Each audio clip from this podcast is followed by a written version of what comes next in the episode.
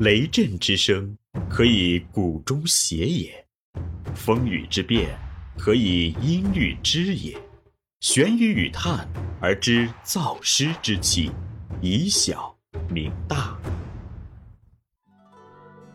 欢迎继续收听玄宇文化独家出品的《东方智慧导读系列之悲惨世界中的逍遥人生》，庄子导读。刘丰涛编纂，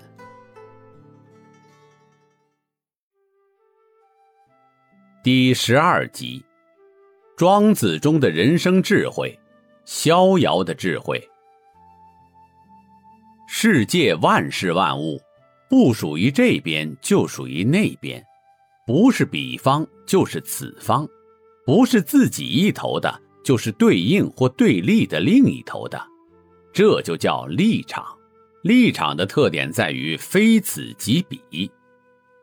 人们已经习惯于这样的思路、这样的分野、这样的模式了，而且人们往往认定彼方、别人、对立面是不了解自己，是歪曲了自己，自己总是受误解、受冤枉、被歪曲的一方，而只有站在己方这一头，否定、推翻了另一头。才能了解、理解、同情自己。立场决定认识，这也叫做屁股决定脑袋。你坐到了谁那边，你当然就向着谁。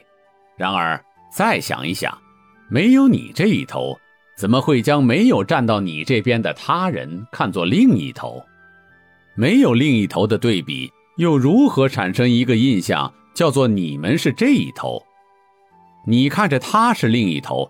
那么他笃定看着你是他的另一头对立面另类，一个巴掌拍不响，彼此的分野是互为条件、互为前提、互为对立面、互为他者的。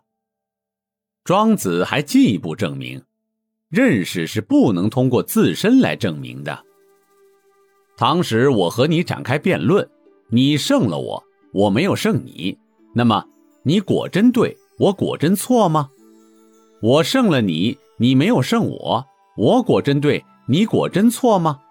难道我们两人有谁是正确的，有谁是不正确的吗？难道我们两人都是正确的，或都是不正确的吗？我和你都无从知道，而世人原本也都承受着蒙昧与晦暗，我们又能让谁做出正确的裁定？让观点跟你相同的人来判定吗？既然看法跟你相同，怎么能做出公正的评判？让观点跟我相同的人来判定吗？既然看法跟我相同，怎么能做出公正的评判？让观点不同于我和你的人来判定吗？既然看法不同于我和你，怎么能做出公正的评判？让观点跟我和你都相同的人来判定吗？既然看法跟我和你都相同，又怎么能做出公正的评判？如此，那么我和你跟大家都无从知道这一点，还等待别的什么人呢？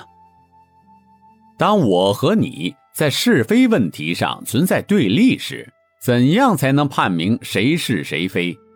通过辩论是不行的，辩论的胜负不能确定事实上谁是谁非。或俱是俱非，通过第三者他的仲裁也不行。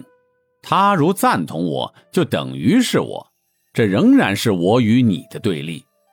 他赞同你也一样。他如果持第三种立场，又与我和你分别对立，更无从判断是非。这在逻辑上是相当深刻的。庄子所采取的方法是不遣是非，也就是。超越人为的对立，见天下，空寂广漠无形的道的本体，变化无常的道的运用，死呀生呀，与天地并存，与神明同位，呼呼晃晃向什么地方去？万物与我为一，不知哪里是归宿。古代的道术有属于这方面的。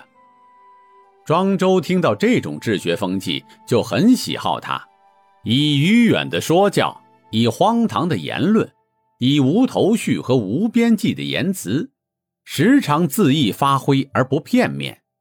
庄周以为天下是深沉污浊的，不能用自己的语言交谈，而是以无心的言论委曲随顺，以为人所重视的言论使人信以为真，以寄予他人他物的言论来广泛的阐述道理，唯独与天地精神往来而不轻视万物，不谴责谁是谁非，以此和世俗相处。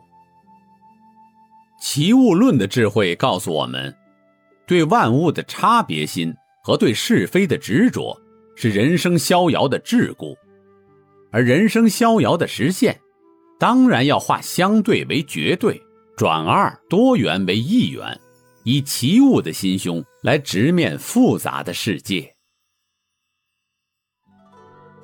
这里是玄宇文化东方智慧导读系列之。悲惨世界中的逍遥人生，庄子导读。思而变，知而行，以小明大，可知天下。